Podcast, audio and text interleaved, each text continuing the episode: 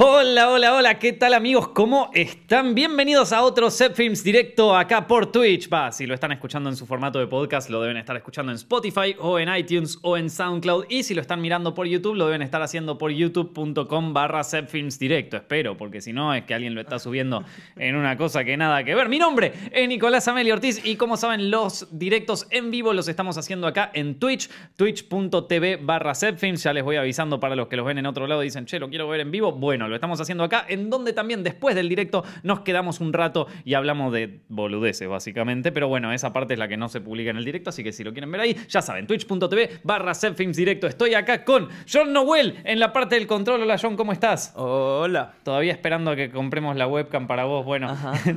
Eh, y con Fran Videla, que en algún momento se nos va a unir con un tema muy especial. Eh, bueno, chicos, eh, a ver, uy, estuvimos, o sea, pasamos de no vernos durante dos meses a vernos en medio de una semana, porque la otra vez con todos los feriados y eso, tuvimos una, un directo el miércoles y eh, ahora tenemos un directo el lunes, o sea que no pasó nada entre un directo y otro. Qué fiesta, qué lindo volver a vernos tan rápido, ¿eh? la verdad que estoy muy contento. La concha de tu madre, no quiero volver a ver.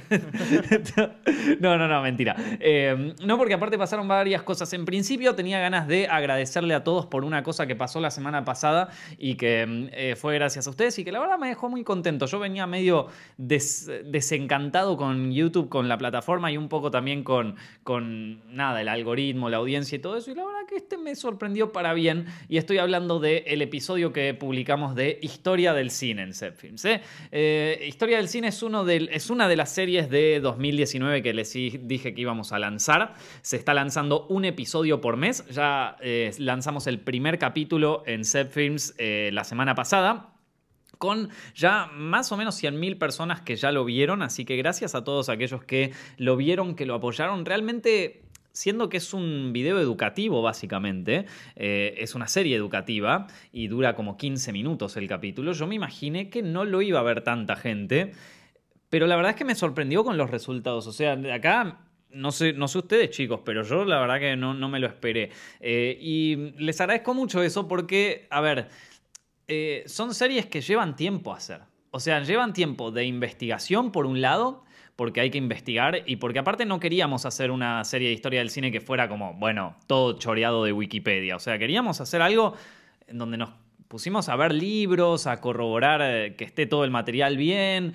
Eh, Mati Horta, que se encargó de la parte de estructurar los guiones y de armarlos, yo estuve muchas idas y vueltas con él entre de, cómo lo íbamos a, estructurar, de, corregir las cosas. La verdad que le pusimos mucha garra y después ni te cuento la postproducción. O sea, ahí, John, vos encontraste imágenes que no, no existen básicamente. O sea, no sé, hay, hay algunas. Lo del, lo del set de Edison yo no lo vi nunca. Sí, me costó. Lo del set de Edison yo no lo había visto jamás, entonces realmente es una, es una de esas series y la semana que viene traemos otra, así que ya les voy avisando, pero eh, es una de esas series que te lleva mucho tiempo y en la cual no esperas mucho retorno porque es algo educativo, ¿viste? O es algo que capaz no es de, qué sé yo, las 10 cosas más incómodas de los Oscars o las 10 curiosidades sobre la Yuwoki, ¿viste? O sea, es como que es, obvio que, como que no, no apelan tanto al público masivo, no es tan mercenario el contenido y entonces ya medio que esperás que no le vaya tan bien como esas otras cosas. Así que muchas gracias a todos los que ya lo vieron. El siguiente episodio, a ver, es una serie que tiene 10 episodios que se van a ir publicando uno cada mes eh, pero el siguiente episodio ya está disponible en Patreon. La gente que eh, sigue, nos sigue en patreon.com barra ya puede ver el siguiente capítulo. Es pago Patreon, pero bueno, chicos, son 2 dólares. 2 dólares, son, ¿qué es? 80 pesos. Dale, loco. Podés poner 80 mangos una vez en tu vida. No seas careta. 80 mangos te sale esta taza de café hoy, con lo que estamos devaluados en Argentina. Así que esto... Ni tres empanadas. tres empanadas te sale... ¿En dónde compras tres empanadas? No, por eso. ni tres. Ni tres empanadas 80 pesos. Ahí está, pones eso y ya podés ver el capítulo 2, que todavía no está subido, pero esta noche o mañana a la mañana ya va a estar subido y ya lo pueden ver. Y aparte hay un montón de contenido exclusivo. Digo, estuve publicando loots de color para, para, sus, para sus videos o para sus películas. Si quieren hacer una película y necesitan un loot de color así medio vintage, estuve publicando eso ahí. Se publican también los guiones de estos, de, de estos materiales, de estos cosos. O sea, todos los meses hay un montón. 80 pesos, mono. Es como, no, el más caro son 5 dólares, que 5 dólares es 5 por 4, 20, 200 pesos. 200 pesos, che. 200 pesos y tenés todo, ¿eh? Todo el material exclusivo que se vaya subiendo todo el año, ¿viste? No, loco. Yo la verdad que es, es un buen deal, ¿qué querés que te diga? Eh, mm. Así que nada, eh, ya, ya, lo van a tener disponible ahí, patreon.com barra chicos, muchas gracias por apoyar este tipo de contenido, es uno de los que más cuesta hacer y, estoy muy contento, la verdad, gracias en serio. Eh, mucha gente dice, ¿cómo puedo? Porque abajo en los, en los comentarios de repente aparece, no, ¿cómo que esto no tiene un millón de visitas? Hay una manera de hacer que tengan más visitas, que es compartiéndolo. Y vos decís, bueno, pero yo lo compartí y le puso like solo un amigo mío, no importa, no importa es ya duplicar la cantidad de gente que lo puede. Ese amigo tuyo capaz ni conocía el canal. Capaz ni conocía Zepfilms. Uno a veces da por sentado que como Zepfilms tiene un millón de suscriptores, lo debe conocer todo el mundo. Y no es así. Y no es así. Hay mínimo 20.000 suscriptores nuevos entran al canal todos los meses. Entonces, eh, es como hay gente que no lo conoce, así que ya con. Eh, y hay gente que no conoce estos contenidos a los que podría tener acceso. Así que gracias a todos los que están ayudando a difundir esos, porque esos me, importa mucho que se vean. Capaz hay otros que, como que digo, bueno, qué sé yo, si se ve, si no se ve. Esto, y bueno, pero, pero hay otros que, qué sé yo, ahora estoy armando un guion para, para cuando salga Avengers Endgame que es sobre mis películas favoritas de Marvel. Y yo te digo, o sea, es un video que sí, a mí me interesa que sepan cuáles son mis películas favoritas de Marvel, pero más me interesa que sepan sobre la historia de nuestro cine eh, mundial, así que em, eso. Bueno. hablando de Marvel, les voy a contar algo que ocurrió la semana pasada y que muchos se enteraron si me siguen en Instagram, que eh, por cierto es instagram.com barra Nico Ortiz, me pueden seguir por ahí. Eh, John, ¿te pueden seguir a vos también? No, ¿no? ¿O sí? ¿Por Instagram? Sí. Sí, obvio, ocultarás. Ahí está, bien. No, no, porque no sé si posteas contenido para mayores, ¿no? La verdad que tampoco eh. te tengo tan, tan fichado ahí. Si lo haces, empieza a borrar las cosas, negro, porque acá te empiezan a seguir los pibes y te, ya está. Esto, eh, no, Cool de Les es eh, John, por si, me, por si quieren saberlo. Después voy a publicar en mi Instagram ahí los nombres de todos. Fran no tiene Instagram, creo, así que, perdón, Fran. Mm. Bueno, si me siguen ahí en Instagram, seguramente se enteraron que estuve, me fui invitado a un concurso de preguntas y respuestas de Marvel. Em, con todo esto quiero hacer una pequeña aclaración, ¿sí? Antes que nada. Eh, yo grabé un blog ahí y yo fui invitado a este concurso de preguntas y respuestas. Eh, con esto no quiere decir que me hayan auspiciado este directo, no quiere decir que Disney me haya pagado por ir a ese concurso, ni quiere decir tampoco que me hayan pagado por opinar sobre una película o por sobre dar mi opinión sobre películas de Marvel en general o por hacer un video. Es cierto que hay veces donde te llaman para hacer una campaña paga y donde por ley tenés que vos decir que esta campaña es paga, porque hace poco en Estados Unidos hubo un quilombo con eso que tiene que ver con el Firefest. No sé si vieron ese documental en Netflix del Firefest que por culpa de ese, de ese Firefest ahora tienes que avisar que estás haciendo una publicidad eh, paga eh, entonces, por temas de regulaciones, vos tenés que saberlo. Digo porque hay muchas veces que en los comentarios, sobre todo cuando ah, en la, semana pasada subí el, directo de Capitana Marvel, hay gente que me dice como, sí, te pagaron por opinar bien o te pagaron por decir esto, ¿no?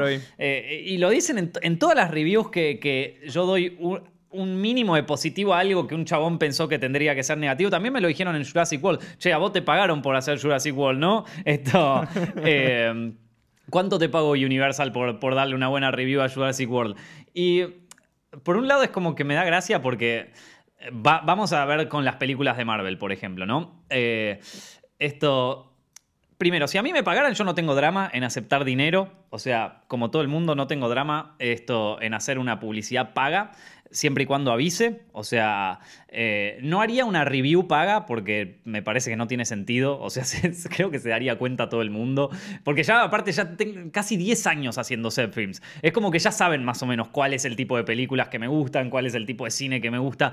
No les podría caretear que me gustó una película, ¿no? Me saldría bien realmente. Eh, tendría como que esforzarme demasiado. Y no estoy para esforzarme tanto, chicos. Así digo. Eh, si me pagaran, haría como un video más así, tipo eh, top 10 o alguna cosa así sobre eh, pelis de Marvel o sobre... De hecho hicimos campañas que, con, por ejemplo, hicimos una con Fox para Logan que hice un video sobre la historia de Logan, que aparte ese video me encantó hacerlo. O sea, más allá de, si era una campaña publicitaria o no, está súper bueno el, el video. O sea, a mí, a mí me gustó mucho hacerlo, disfruté. Pero, eh, y aparte creo que es un buen contenido. Digo, no, no es una basura que vos decís, bueno, qué sé yo. Eh, los sponsors que conseguimos en Cefilms normalmente no son las distribuidoras en sí. Así que, eh, nada, que quería, quería como dejar, como avisar eso antes de, antes de contarles la historia, porque después aparece en esto, ¿viste? No, pero, ah, después otra. Con que te hayan invitado a la premier ya es una, ya es como que... involuntariamente ya te están pagando. Chicos, Disney me invitó a la premier de, de, de Black Panther. y ustedes saben la opinión que di de Black Panther. Y después me volvieron a invitar a esta. Digo, si ya no se asustaron suficiente con Black Panther es porque evidentemente está bien, ya está. Eh, y no funciona así. Pero bueno, ¿qué se le va a hacer, loco? Eh, así que, no, bueno, todo esto para avisar una cosa de que eh, no esto no está auspiciado por Marvel. La cuestión es que me invitaron a, una, a un concurso de preguntas y respuestas. Y mm, en el cual participábamos varios influencers, si se quiere decir, de, de Marvel, sí, de, de Marvel, no, de, de- Internet. Esto, y... mm, De Argentina. de Argentina. Y mm, entre ellos estaba Juan Paraíso de Jugando con Natalia, que me cagué de risa, menos mal que estaba él, porque después del resto no los conozco tanto. Eh, y, mm, y nos ponen en grupos, ¿no? Yo a todo esto era un concurso de preguntas y respuestas sobre el MCU, sobre películas de Marvel. Que a mí hay algunas que me gustan, qué sé yo, Guardianes de la Galaxia para mí es una re peli. Ant-Man me re gusta. Pero ahora Thor 2, ponele. Uh, Yo no tengo ni idea de Thor 2. No sé ni quién es Thor, viste, en un momento. O sea, sí sé quién es Thor, pero, pero no, no sé. O sea, no sé lo básico, viste. Eh, eh, no me acuerdo de la película, no me acuerdo. O sea, en ese momento no me acordaba ni siquiera si la vi. Eh, entonces. Entonces tengo que volver a aprenderme todo. Y, y encima digo, bueno, ¿cómo va a ser el concurso de preguntas? Y me, y me mandan un, un video, porque claro, tampoco quiero hacer el ridículo, ¿viste? Entonces me mandan un video de eh, un preguntas y respuestas que hicieron en México. Y que estaban Gaby Mesa, Mr. X, ¿viste? Todo eso. Y entonces eh, me llega, o sea, me, me llega el, el- ¿Cómo se llama esto? El video. eh, y lo miro y veo que las preguntas son jodidas. O sea, pero jodidas a un nivel que no estoy entendiendo nada, loco. No sé, o sea, por ejemplo, lo- ¿qué, qué era lo que preguntaban? Eh, preguntaban a cuántos metros había crecido Ant-Man. Como más grande. Y yo digo, pará, pará, loco, yo tanto no sé, ¿qué te puedo...? O sea, estoy en la lona. Eh, entonces dije, no, pará, si, si yo no quiero hacer el ridículo, voy a tener que estudiar. Y me puse a estudiar. No les miento, tengo un cuaderno ahí donde tengo un montón de cosas anotadas. Sí, Nico me escribió, me mandó una foto tipo, boludo, mira lo que estoy haciendo, estudiando. Chabón, durante la semana pasada estuve estudiando Marvel, básicamente. Estuve estudiando las películas de Marvel. Anotándome cosas en el cuaderno. Tengo ahí en el cuaderno el árbol genealógico de Thor, ¿entendés? O sea, a ese punto, a ese punto de estupidez llegué.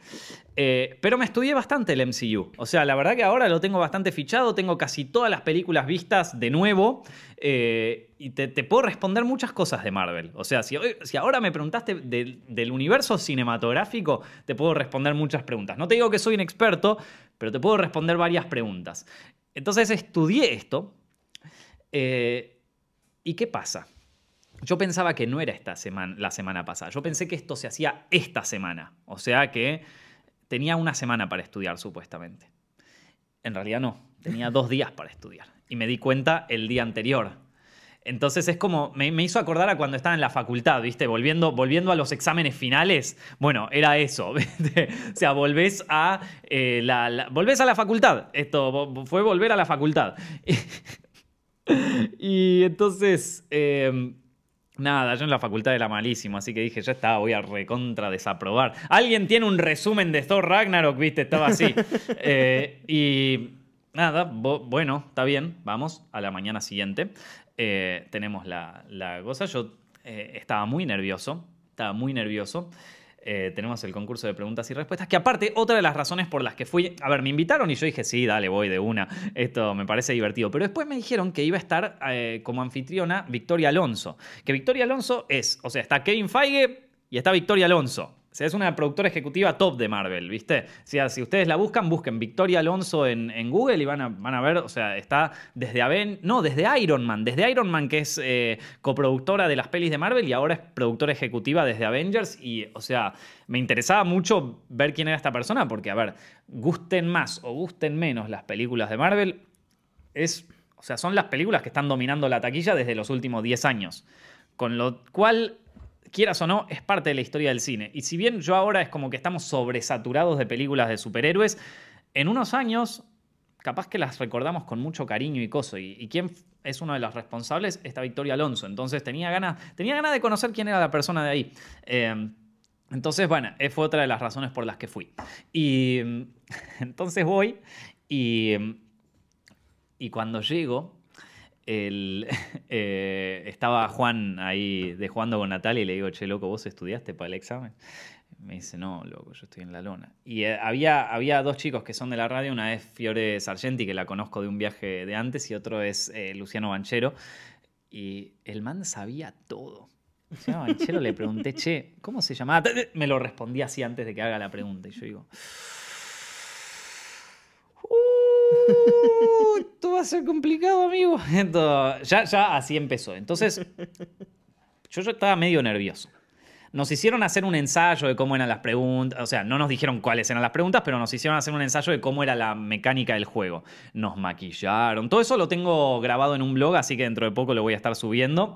Eh, y muy gracioso, fíjate vos qué cosa, que para ponerme más nervioso todavía, dicen, bueno chicos, se atrasó un poquito la cosa, vamos a estar tardando.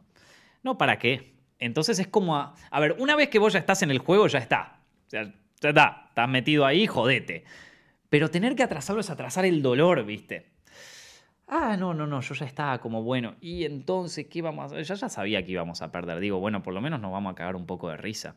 Em, y entonces, eh, nada, finalmente, después de un tiempo, llega el momento llegan las preguntas y respuestas. Yo estaba cagado en las recontra mil patas. Y mm, debo decir que no lo voy, o sea, no lo puedo decir porque no quiero spoilearles el video. Cuando salga el video lo van a ver. Y que seguramente editaron la parte donde yo no la pifié. Pero hubo una vez donde la pegué. A ver, ¿cuál era el problema con el coso? Que yo me estudié todo el MCU y preguntaron cosas de los cómics. Ah, porque en el video que habíamos visto no habían preguntado cosas de los cómics. claro. Y yo no entendía nada, loco. O sea, a mí me preguntaron cosas de los cómics y yo digo como... ¿Te acuerdas de alguna pregunta intensa? Sí, me acuerdo una, que era, ¿qué apodos uh. tiene Capitana Marvel en los cómics? ¿Qué apodos tiene? No, yo tampoco. Yo tiré, la, porque Carol Danvers, Avengers, ¿viste? Carrie. Claro. Si vieron la, la, la, peli, ¿viste? Está por ahí. Miss Marvel, ¿no? No. Miss Marvel era uno. Ah, mira, mira. Es uno, ¿eh? Era uno, son varios. No, olvídate. No, esa fue una de las que me preguntaron a mí. Yo dije, chao, ¿no? Yo me voy a mi casa. Después me preguntaron otra que sí pude responder, eh, pero se las voy a decir en el video. Pero eran preguntas así de los cómics, de los cómics. Entonces era muy difícil. Realmente yo no me sabía nada de los cómics. Y, y yo tampoco es que leí muchos cómics de Marvel. Yo los únicos que leí cuando era chico eran los de Spider-Man, nada más. Entonces digamos que estaba medio jugado. pero no, eh, la cuestión es que nos cagamos de risa. La verdad que fue muy divertido, fue una buena experiencia. Agradezco haber ido, eh, la, pasé muy bien, me divertí mucho y eh, espero que se haga más así. La verdad, estuvo, bueno. Así que nada, gente, em, espero que, hayan tenido una... no, espero que puedan ver ese video cuando salga. cuando salga se los, se los pasaré el link. Se van a reír un poco de, cómo pierdo estrepitosamente.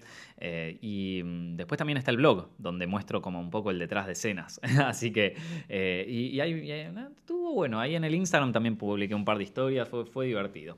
Eh, pero bueno, dicho todo esto... ¿Qué, ¿Qué, onda?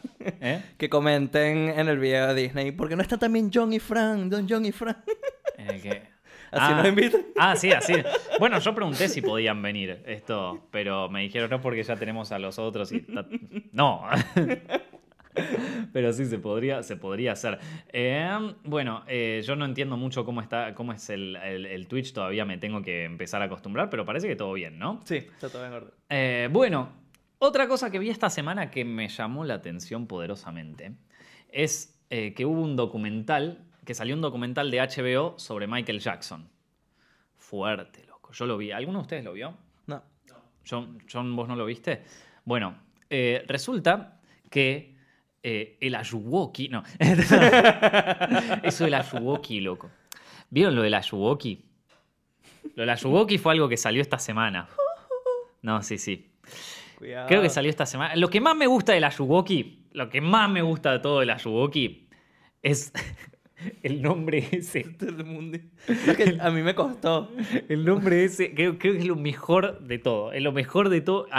El Ayuwoki. Yo, yo pensé que era. A ver, cuando por primera vez. Yo me entero de los memes porque me los mandan o, por, por Instagram, ¿viste? O cosas así que, que ponen tipo, que no te llame el Ayuwoki, que qué sé yo. Y digo, ¿qué mierda es el Ayuwoki? De golpe aparece un video de Magnus Mephisto que dice, la verdad del Ayuwoki, ¿viste? Un video de Dross que dice, el Ayuwoki. Yo digo, ¿qué mierda es el Ayuwoki? Esto, va a ser, esto es un creepypasta, pero de, pero ¿de qué? ¿Qué es? Y yo me imaginaba que era algo medio japonés por el nombre, ¿viste? Ayuwoki, no sé, como que pensé que, que iba por ese lado. algo medio de un anime, ¿viste? Alguna cosa así. No, no, no. El Ayuwoki es un bicho de, Michael Jackson. Ya lo deben haber visto todo, ¿no? O sea, fue viral. Es un bicho como un animatrónico de Michael Jackson horrible. Que, le pusieron el Ayuwoki por el, tema, el de Eni Ayuwoki. Pero, ¿entendés? O sea, por Are, You Okay? Are You Okay? Claro, Ayuwoki. Es como la cosa más no, terrible, Es, como, no sé, man. Como que le pongas el barcinzo, ¿viste? a un monstruo que se parece a Bart. O sea, el Barcinzo. Eh, no, no, no. Es. Terrible, loco. es, lo que más me gusta. El Ayuwoki lo que más me gusta es el nombre. Es lo que más me hizo cagar de risa de todo. O sea, el resto es como que, qué sé yo, me da lo mismo. Eh, lo otro que me hace cagar de risa es los videos en YouTube. Sepan, sepan que este podcast va a tener el nombre del Ayuwoki. Vamos a, vamos a chorear visitas como hacen todos. En algún lugar le vamos a poner el Ayuwoki. Pero. Eh, pero la gente, loco, cómo se agarran de una, de, una, eh, de, una tendencia es tremendo. Intentamos convocar a la Yuwoki.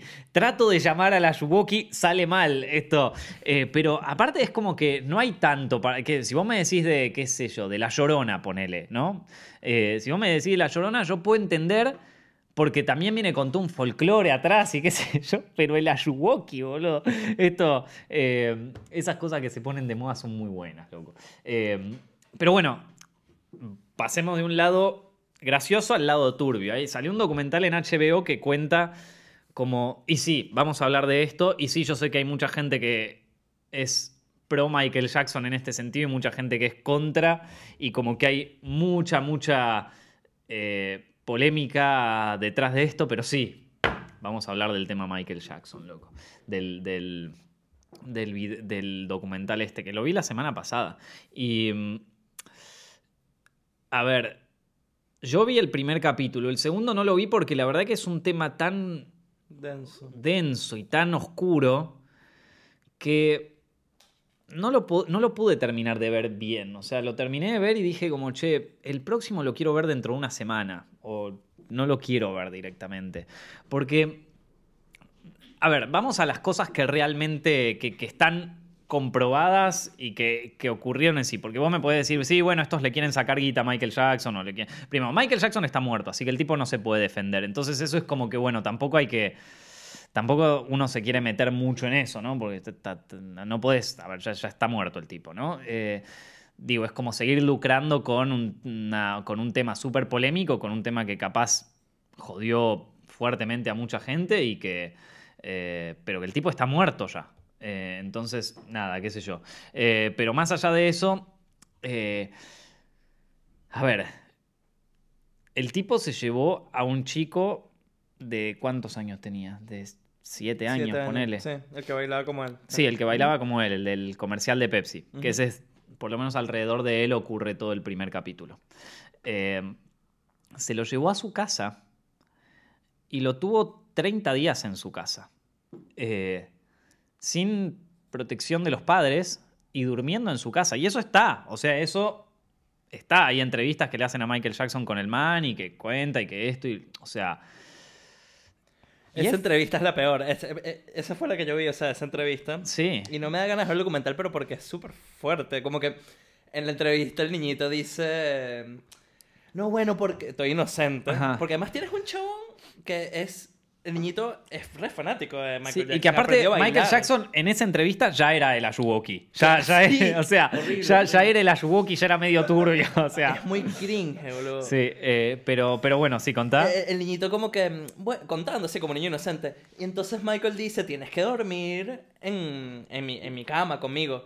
Y él como que, como reacción, sobre todo el niño de los 90, tipo, ay, no, ¿qué voy a dormir yo contigo? ¿Estás loco? Y entonces se ríe y me dice, bueno, me dijo, si me amas Tienes que dormir conmigo. Tipo, manipulación one Fuerte, fuerte. Pero manipulación heavy, heavy, heavy, de, depredador. Sí. Y después Michael Jackson, en, al segundo de la entrevista, dice, cuando le preguntan, mira, pero ¿no crees que eso es raro? Dice, no, pero es que todos quieren dormir siempre conmigo. A mí yo nunca le pido a nadie que duerma conmigo. Bueno, el niñito acaba de contar. Claro, pero aparte es un nene, loco. O sea, es un nene de 7 años. Como puedes decir, como, no, bueno, pero él, quería dormir conmigo. Yo le iba a decir que no. Agarraba la mano, así. Bueno, en el documental dice que el loco, eh, el, pibe, dice que ellos tenían como un código. Como, porque la cosa es como que.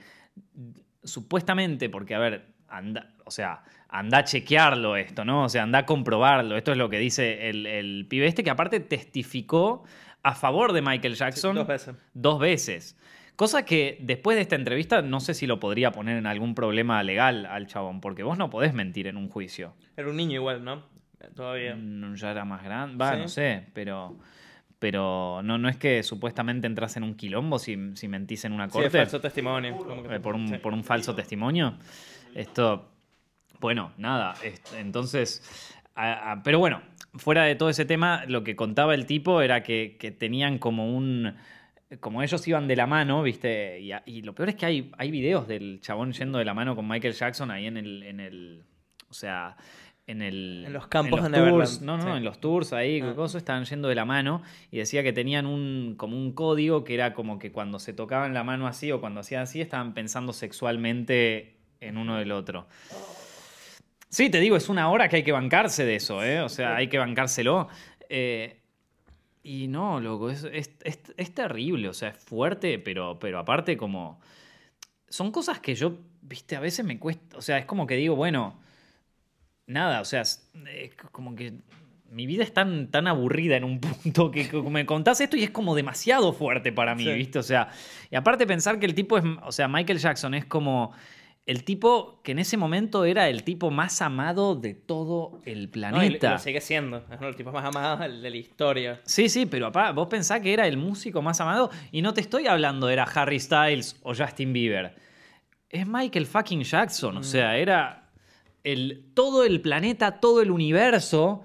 Creo que nunca existía. A ver, era un tipo que platinaba discos como, como yo hago videos, ¿entendés? O sea, el tipo eh, te, sacaba un disco, era platina. O sea, vos imaginate no solamente el tema de, de, la, de la. O sea, de la exposición que tenía ese man, sino también el tema de la protección legal que tenía, o sea, del encubrimiento que tenía, porque, a ver, era una máquina, a ver, para los abogados y para los contadores de ahí, el tipo era una máquina de hacer guita. Entonces, obvio que vas a. Y eran los 80, no es que alguien podía publicar algo en internet. O sea, obvio que iban a estar. o sea, cualquier cosa que pasara. A los, yo supongo que a los contadores de ahí de Hollywood le chupaban huevos si el tipo era un violador, si lo que carajo. Si el tipo me sigue mandando guita, le tapamos todo y tienen para tapar con una topadora. O sea, eso queda enterrado bajo 10 metros de cemento. Em, entonces, sí, primero. Y es una de las cosas que me dejó medio el documental, ¿no? O sea es jodido llegar a ese nivel de fama, ¿no? O sea, en, el sentido de que con ese nivel de exposición es un pibe. Aparte, Michael Jackson también es como un chabón que perdió su, perdió su infancia, ¿no? O sea, con, ya, ya creo que hasta fue abusado por el padre, una cosa así, ¿no? Que, le pegaba y todo. Eh, hay quienes dicen aparte que, que él estaba como castrado químicamente, como Por lo de que- la voz. por- para, para el tema de la voz. No sé, mu- muchos rumores, esto, na- nada es muy comprobable, entonces tampoco se puede emitir un juicio sobre eso, eh, pero también todo estaba muy tapado por las cosas. Y vos ves este documental y decís, shit, man, o sea, algo fuerte. ¿Qué querías decir, Fran? No, que, mm, o sea, eso sí está comprobado que el padre a todos los hermanos, porque los, los otros hermanos que no se hicieron tan famosos cuentan en entrevistas, que los obligaba a ensayar, los obligaba a, a bailar, a cantar, a practicar eh, horas y se los llevaba como a, a un montón de, de co- de torneos, competencias, ferias, como cualquier lugar en el que pudieran ser famosos y, y si se negaban a, a seguir practicando les pegaba. Eso, digamos, es, es Claro, es un, es un pibe que, que le, le sacaron la, ni- la niñez. Y vos en el documental veías. Otra cosa que te llama mucho de ese documental es la reacción de los padres. Eh, que por un lado, a ver, eh, el tipo este les caía a los padres, o sea, llamaba a los padres y decía como, che, este chabón participó en el, en el comercial de Pepsi, me cayó re bien, tengo ganas de juntarme con ustedes. Se juntaba con la familia primero. O sea, se juntaba con la familia y a la familia les decía, bueno, ustedes son mis mejores amigos. Y claro, los padres estaban como, somos los amigos de Michael Jackson, boludo. O sea, no lo podían creer. Y medio que así terminaban haciendo la vista gorda un montón de cosas. Como que, por ejemplo, el, el chabón se quedaba a dormir en la casa y dormía en el cuarto del pibe. Y ojo, y la guita también que le dieron haber pagado a los papás. Supongo que sí. Sí, sí, Mm, sí. Esto. eh, entonces, y a ver, de nuevo, hay mucha gente y yo que, que, que, o sea, que defiende a Michael Jackson porque dice nunca se pudo comprobar nada, pero loco, hay fotos, ¿entendés? O sea, hay fotos de Michael Jackson en el cuarto de ese chaboncito.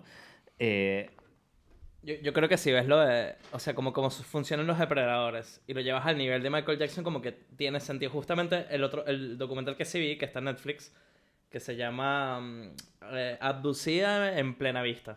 Sí, Abducted in plain sight. Eh, tratando sobre este chabón, que, se- que es un peofílico, un depredador, se enamora de una niñita de 12 años. Y lo que hizo fue primero enamorar a la familia, ¿no? O sea, tipo súper encantador, Mm. demasiado buen pibe, este... Estuvo relaciones con la esposa, tuvo No. relaciones con el esposo, así, Claro. con los dos. Y después fue que se fue con la, con, la, con la niñita. Como que cuando ya no esperaba nada, como que hace todo un grooming general. Lo que hizo Michael Jackson para mí fue un grooming del mundo. Me explico, como que este tiene, tiene sus problemas, Michael Jackson claramente, pero hizo que todo el mundo lo ame. No Ujú. para eso, no dudo que obviamente Michael Jackson no deja de ser un genio musical. Pero ya después tener todo ese poder, donde todos incondicionalmente lo aman, con ese poder tú sientes que puedes hacer lo que te dé la gana. Y con este pibe, además, lo que yo leí es que le decía al pibe: Mira, si tú dices esto, yo voy a ir preso toda mi vida. O sea, la- la- Sí. tu máxima estrella va a ir presa para siempre. Y, vos también, sí. Ajá, y tú Sí, también. les decía eso, eso estaba ahí. Obviamente, Un pibe tiene la presión de decir: Bueno, no, ya fue. Sí, lo hago porque este Claro. es como que es Dios. El tema es que la gente te dice como, eh, no, pero eso es incomprobable, no está, o sea, no hay manera de comprobar eso, ¿viste? Como capaz con un poquito de sentido común. Y no sé, loco, es que ese es el tema. Eh, pero bueno, es, es, yo les digo, ese documental es fuerte, la verdad, o sea, no, no, yo no, yo terminé de ver el primero y es como que quedé agobiado por todo lo que le, o sea, por toda la información que te llega, que de nuevo, no está comprobada, pero a ver, vos ves las fotos, ves los videos, ves todo lo que hay de y decís como, bueno, si no pasó esto, algo pasó igual. sí. Algo raro pasó.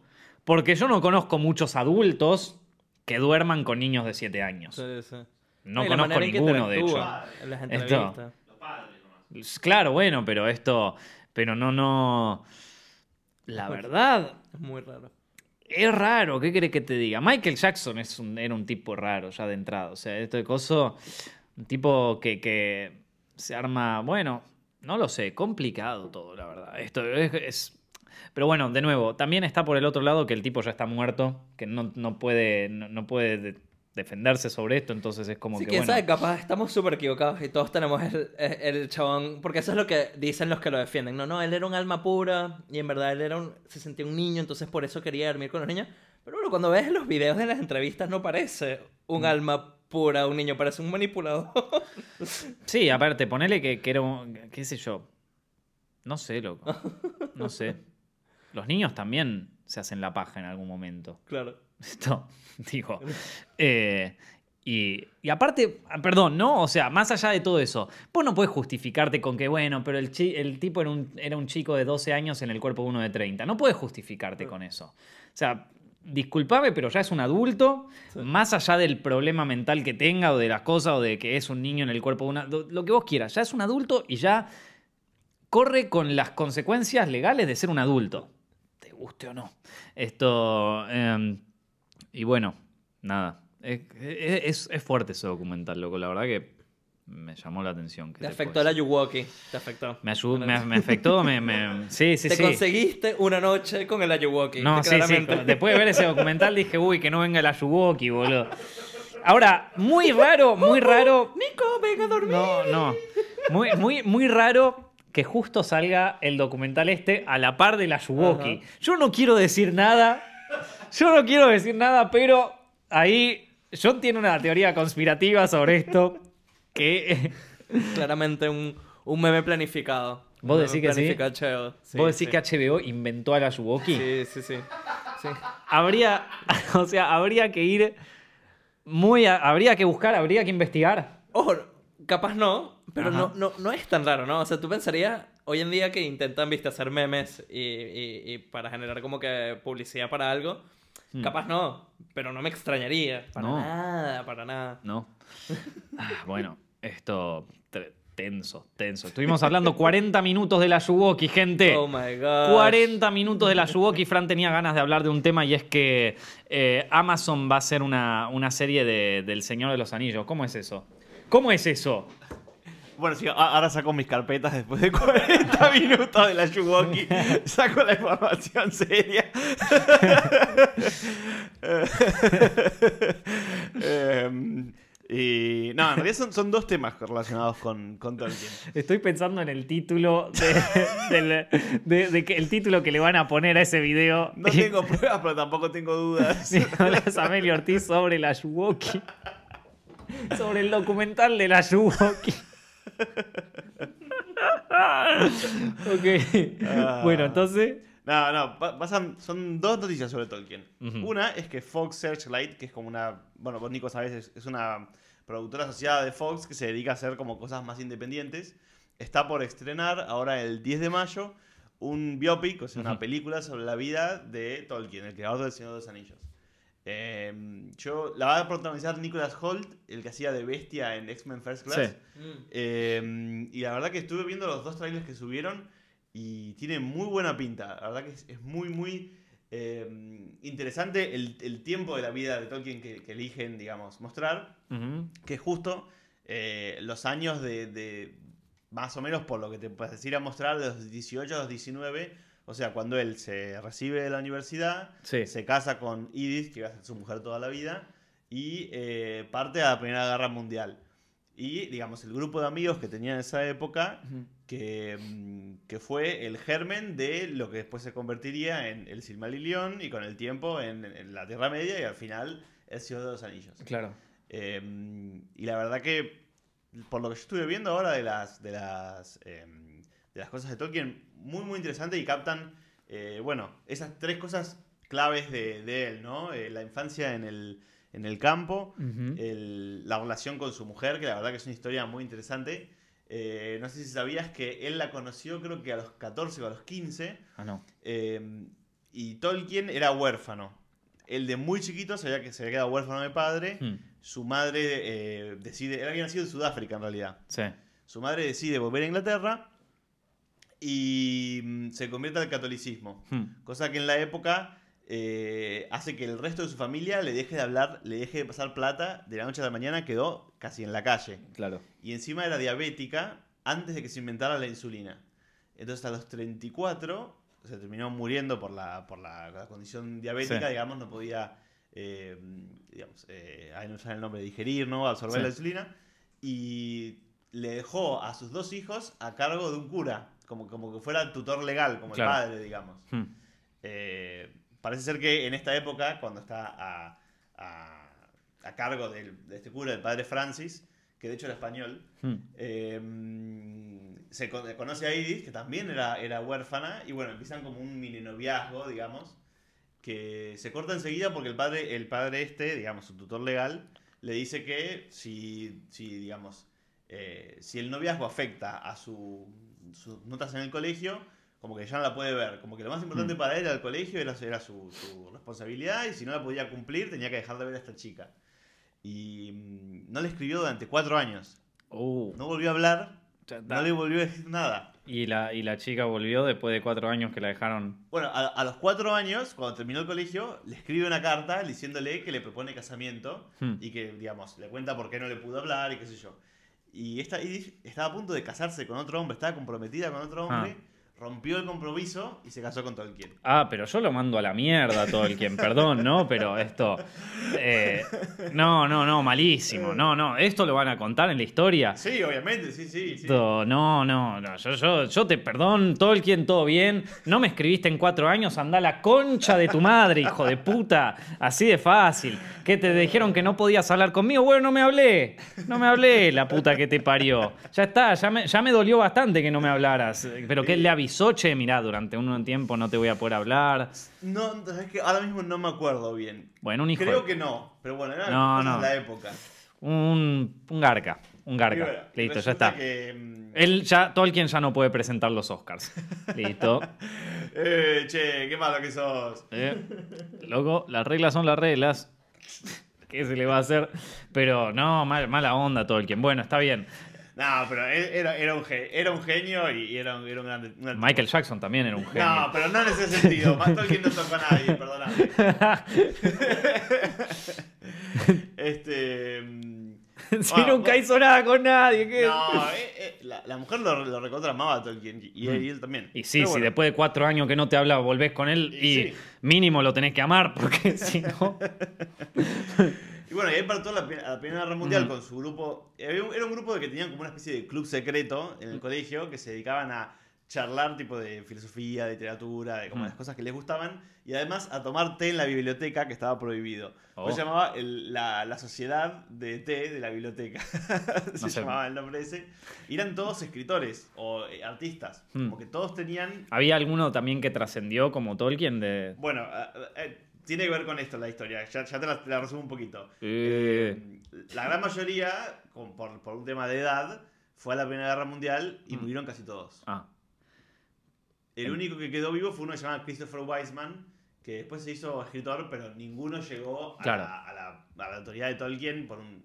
Tampoco tiene el talento de Tolkien igual, no, no era un tema solamente de oportunidad. claro. Pero esa experiencia de que la gran mayoría de sus amigos murieron en una guerra lo marcó y, marcó mucho el, el inicio de, de la obra del Señor de los Anillos, digamos. Claro. Che, y, y ahora por eso se está, o sea, eh, Foxy está haciendo un biopic de eso y a su vez eh, Amazon va a sacar una serie que compró los derechos de... Exactamente, hace dos años, en noviembre de 2017, Amazon anunció que había pagado mil millones de dólares Uh, para tener los derechos audiovisuales de las obras de Tolkien. Se Claro. compró a, mm, creo que a, A Warner. ¿no? Sí, a Warner, Sí.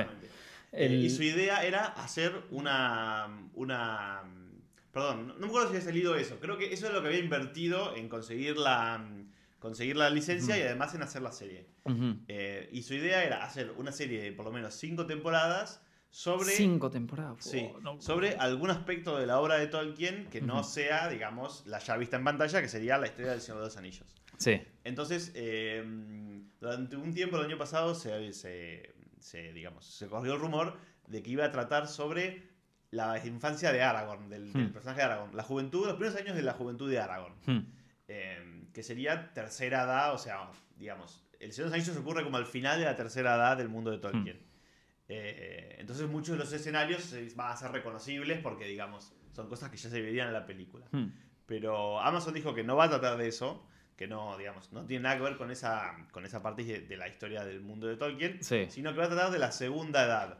Desde, mm, desde el final de, digamos, de Melkor, que es el, el malo de la primera edad, Ujú. hasta eh, mm, una- un acontecimiento como cataclísmico que hay en el, en- en el mundo de la Tierra Media, que es una especie de, de isla como Atlántida, Hmm. que, digamos, después de la guerra con el, con el primero de los, estos ángeles caídos, que es Melkor, que, digamos, se, se, se un reino como en la Tierra, eh, los dioses le dan a los, a los seres humanos una isla en la que, digamos, van a vivir, una isla y como una serie de, de, digamos, de dones sobrenaturales. Uno de Mm. ellos es que van a vivir tres o cuatro veces lo que vive un, un ser humano normal, ¿no? Vivían como 300, 400. ¿Pero esto pasa en el libro? O sea, en algún Pasa en el libro. Silmarillion.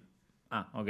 O sea, son como parte del Silmarillion. Es una historia aparte del Silmarillion. Mm. Sí. O sea, el Señor de los Anillos es, digamos, eh, como el final de una historia. Sí, los, sé que está primero el Hobbit, después el Silmarillion No, y... primero el Silmarillion, Ah, ok. después el Hobbit y después el Señor de los Anillos. Ok.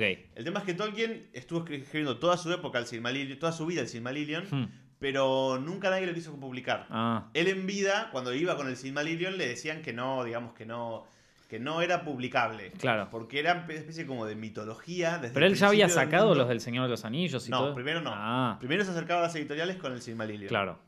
Eh, que era una especie como de mitología, con Mm. un tono como de, desde la creación del mundo hasta casi eh, uno de los finales. O sea, un texto muy, muy extraño. Claro, muy digamos. cargado. Y mm, las editoriales no querían, digamos, no, le decían que aparte en una época, cuando él empieza a acercarse a, Hmm. a, las edi- a, mm, Allen and Unwin, que era la editorial que editó El Señor de los Anillos, justo está por empezar la Segunda Guerra Mundial y el papel de la editorial estaba como muy, muy codiciado. Hmm. Entonces, eh, todo lo que fuera un libro muy, muy largo, no lo podían publicar porque el papel, digamos, escaseaba, porque lo usaba el gobierno para, bueno, eh, digamos, imagínate la cantidad de formularios y burocracia que hace falta para hacer Sí, una sí, guerra sí. mundial. Eh, entonces, ahí le, le- le, digamos, le, le piden a Tolkien que haga una continuación del Hobbit Hmm. y, digamos, a partir de esa, de esa idea... El a señor. surgir el Señor de los Anillos, exactamente. Claro. Y entonces la, la serie este se- sería como de, del, más del Silmarillion que de otra cosa. Sí, más de Silmarillion Ahora, cinco cosa. temporadas, porque mira, eh, yo vi el, el Hobbit, o sea, El Señor de los Anillos, las tres pelis a mí me encantan. Pero el Hobbit me parece bastante chota. Por no Bueno. decir, o sea, el Hobbit es el de todos los libros del Señor de los Anillos, el que mejor me acuerdo. Eh, yo leí los tres del Señor de los Anillos y el, y el, y el Hobbit. El Silmarillion no lo leí. Es el que más me acuerdo. Era un libro que tranquilamente lo podías hacer en una peli, no hacía falta hacer tres. Que de Eh, hecho ya existe, existió una peli animada. sí, Animada sí, muy me- buena. Sí, es muy buena. Y no, no, nunca me, gust- nunca me gustaron mucho, la verdad. Es que para Hobbit. mí el, el Hobbit tuvo varios problemas. El primero, problema de adaptación. El, la- el género del Hobbit es una historia de cuento de hadas, ¿no? Mm. Es como una especie de eh, cuento de hadas fantástico que, que es, es como un animal completamente distinto al Señor de los Anillos. Hmm. Como Narnia. Como Narnia, más parecido a Narnia, exactamente. Pero ¿qué pasó? Bueno, la gente de New Line Cinema dijo... No, es- bueno, tiene las que ser igual Señor- que el Señor de los Anillos, Las pero. películas del Señor de los Anillos son las, las más taquilleras de los Mm. últimos años, tiene que ser igual, tiene que apelar al mismo público. Pero yo creo que se podría haber hecho algo así en una película. Para mí es un tema más de, la, de longitud que, que de. Es que justo lo que quería hacer al principio estaba era Guillermo del Toro. Y él quería hacer una película muy distinta, Hmm. porque se supone que tiene que ser distinta, justamente ese era el pensamiento. Pero lo y no echaron. le gustó, no le gustó. Claro. Sí, tiene más que ver con la onda de Guillermo del Toro, esta onda Mm, de cuentos sí. de hadas. Y creo que Peter Jackson iba a ser productor ejecutivo. Claro. Como no le cerraba la idea de Guillermo del Toro, lo echan a Guillermo del Toro y Peter Jackson queda como director, pero porque le dicen, o sea, si vos te vas, vamos a hacer como algo peor. Entonces, bueno, Pobre tío. vamos a salvar lo que podamos. Claro, sí, sí, sí. El tipo era como. Más o menos, Ah. sí, sí, lo amenazaron. No, qué feo. Lo chantajearon. Ah, Y para mí, el gran problema que tiene el Hobbit es. Pasa lo siguiente. Existe como el mundo de Tolkien de los libros y, y el mundo de Tolkien de las películas, ¿no? mm, Y como que tienen puntos en contacto, pero también tienen cosas propias. Sí.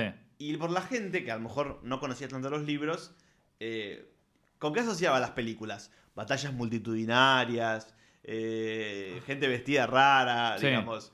Y bueno, ¿qué pasó? ¿Qué, qué hacen siempre los productores cuando algo se vuelve exitoso? Identifican los rasgos más superficiales y los quieren replicar hasta morir, hasta que, hasta que alguien viste, vuelva a robar Hmm. el éxito que sale. O sea, Game of Thrones, por ejemplo, a nivel temático no tiene absolutamente nada que ver con Señor de los Anillos mm. pero como cumple algunos de esos pasos, digamos, como que capitalizó el éxito. Pero por lo menos tiene una identidad propia. Sí, En cambio, pero claro. Fue cualquier cosa. Sí, aparte el, el, Game of Thrones tampoco es como, me parece que es distinto todo, cómo, cómo encaran todo, más, más allá Sí, de que totalmente. sea porque es una serie de tele y eso, y tiene como distintas, como, nada, otras convenciones, ¿no? Pero, eh, pero el- sí, el Hobbit me pareció como una fal- falta de, es como, un, como una versión estéril del Señor de los Anillos, ¿viste? Una, una, una versión impotente, ¿viste? Sí, porque no tenía, para mí no tenía el amor que sí se notaba en las películas de Señor de los Anillos por el material original Y, Y que sí. toda la gente que trabajó en la película realmente quería llevar una historia que quería a la pantalla. Me acuerdo un bardo que se había armado cuando salió esa película que ahora no le interesa a nadie, como suele pasar con todos los bardos de las películas, que esto, que había un debate pero eterno sobre si los 48 cuadros por segundo eran el nuevo formato. El 48 cuadros no duró nada, nunca más se hizo una película en 48 cuadros. Yo me acuerdo que yo había dicho como no, mira, para mí que no, y toda la gente me había dicho, pero vos no sabés nada, que qué sé yo. Un bardo, un bardo que se había armado por los 48 cuadros, esos 48 cuadros de mierda. James Cameron ahí diciendo, no, pero el 48 cuadros es lo mejor del mundo. Sí, porque estás por sacar Avatar en 48 cuadros, careta. Esto. Que aparte los cines tenían que adecuar algunos proyectores para poder proyectar esas películas. Sí, muy ¿no? pocos cines lo por Acá en Argentina, por lo menos, había solamente un cine en Buenos Aires que lo, que lo podía produc- reproducir en, en 48 cuadros. Honestamente, a mí no me gusta mucho eso para una, para una, para una película. Porque te lo hace ver como un videojuego o como una serie, como una telenovela. Porque son los, o sea, los videojuegos están hechos a 60 FPS y, los, y, las, peli- y las series de telenovela a 30. Que ninguna, o sea, las dos son frame rates mucho más altos que, la, que, las de, que las de las películas, que son a 24, que históricamente son a 24 y nuestro cerebro ya lo asimiló así. Por un montón de cosas. El, el- bueno, no, no, no quiero aburrir con un tema que nada que ver, ¿no? Pero eh, por, por un montón de razones que exceden como a que, que- que ya nosotros, o sea, sin saberlas, las sabemos. Claro. En el sentido de que ya Tu vimos. cerebro ya se, ya se, ya se Eh, a esa exactamente. percepción, aunque vos no te, te das cuenta. Exactamente. Y por eso yo, no sé, a- para mí no fue una buena idea. Otra de las razones por la que el Hobbit. eh, Sí, bueno, creo que eso te muestra bien que era más una operación de marketing que, que, digamos, que un proyecto de pasión, como Sí. si fue El Señor de los Anillos. Pero pobre Peter Jackson, las cosas que le hicieron decir, ¿eh? No. Hablando de adaptaciones eh, que son una muerte anunciada, ¿viste que van a hacer una serie de Netflix de 100 años de soledad? Sí, Ah. sí, lo vi, lo vi, lo vi. Que para mí, primero, puede ser una serie increíble, pero es como 2% de que puede ser una muy buena serie, 98% que va a ser una porquería. Pero ¿qué, qué haces con eso, loco? ¿Qué haces con una serie? eh, o sea, Sí. ¿qué haces con una serie de una novela de 600 páginas? Bueno, vas cortando capítulo a capítulo. no, tenés que, tenés que dividirlo como en los arcos narrativos más importantes y como los momentos de esos arcos narrativos, intentar que ¿Pero más te o parece menos hacer una capítulo. serie de 100 años de soledad? Nico, en la serie del Silmarillion, o sea, va, va a cubrir mil años del, del mundo de Tolkien. ¿Vos te crees que una serie de una historia de 90 años de una familia no se puede? No, sí, sí, sí, bueno, es fuerte, qué sé yo. Está- bueno, ya está, es tipo, adaptemos todo, ¿viste? Adaptemos todo lo que. La gente ya no lee, así que ahora hay que adaptarlo o no va a ver la Claro, historia. no, no. A- aparte, hay mucha gente que dice, no, mi libro favorito ni lo leyó, ¿viste? No, igual a mí me, gusta mucho el Silmarillion, pero me interesa, me, me gustaría verlo en pantalla, porque es muy cinematográfico. Claro. Déjame que te cuente un poquito la historia. Déjame que te cuente. Podcast de tres horas sobre el Silmarillion. No, no, mentira. Oh. Es, como, una, es como un- una especie de Atlántida en la que estos reyes cada vez más, más digamos, faraónicos, Ajá. cada vez viven más, viven más, pero llega un punto en que como que eh, tienen un problema, que es que no se enferman, viven, viven mucho más, más que los demás humanos, pero Mm. siguen muriendo. Entonces como que los empieza a decepcionar la idea, o decepcionar la idea de morir. Ujú. Y como que empiezan a buscar la vuelta para no morir. Hmm. Resulta que en la Tierra Media, o sea, esto es una isla que está como al costado de la Tierra Media, Sauron, que en esa época, el malo de los Anillos, Mm. que en esa época eh, podía cambiar de forma, entonces podía tener- parecer como bello. ¿Sauron era, era antes de que perdiera en esta guerra? O... Exactamente. Que eh, tenía como su propio cuerpo, no era simplemente el ojo o, Sí, o la armadura o la que se ve en la película, sino que podía cambiar Una de forma. persona. Exactamente. Eh, y en la Tierra Media se hacía llamar el Rey de Reyes, ¿no? Como el rey mayor de todos. Bueno, parece que este pueblo, que era muy soberbio, el de los Numenorians, el de la isla de Sí, Atlántida, lo fueron a buscar. le hacen la guerra, lo van a buscar, y el tipo, en vez de, de pelear, se, se- se rinde. Se deja, digamos, se deja a- agarrar. Claro. Lo llevan a la isla como prisionero, y el tipo le empieza como a hablar en el oído a los reyes, tipo años y años y años y años, y empieza haciendo como una especie de culto satánico en la Oh, isla mirá. y los convence como de que si invaden la, la isla de los dioses, ellos van a ser los nuevos dioses. Eh, Y bueno, se arma una, una, una flota gigante a la isla de los dioses. hmm. Y no te voy a contar más porque vas a tener que verlo en la serie. Pero Está bien, muy lo, bueno lo- lo lo que veré en la serie. Y- o, y- o si en una de esas capaz que lo leo. Sí, y además, ponele, Sauron, eh, había como una parte de estos Numenorians Ajá. que se mantenían fieles a los, a los, a los Valar, a- o sea, a los, a los dioses verdaderos. Hmm. Y Sauron los convencía como de que eran traidores y hacían tipo sacrificios humanos con ellos en la isla y una cosa Oh, re turbia. Ah, para una buena serie eso, ¿no? Sí, sí, podría ser, la verdad que sí.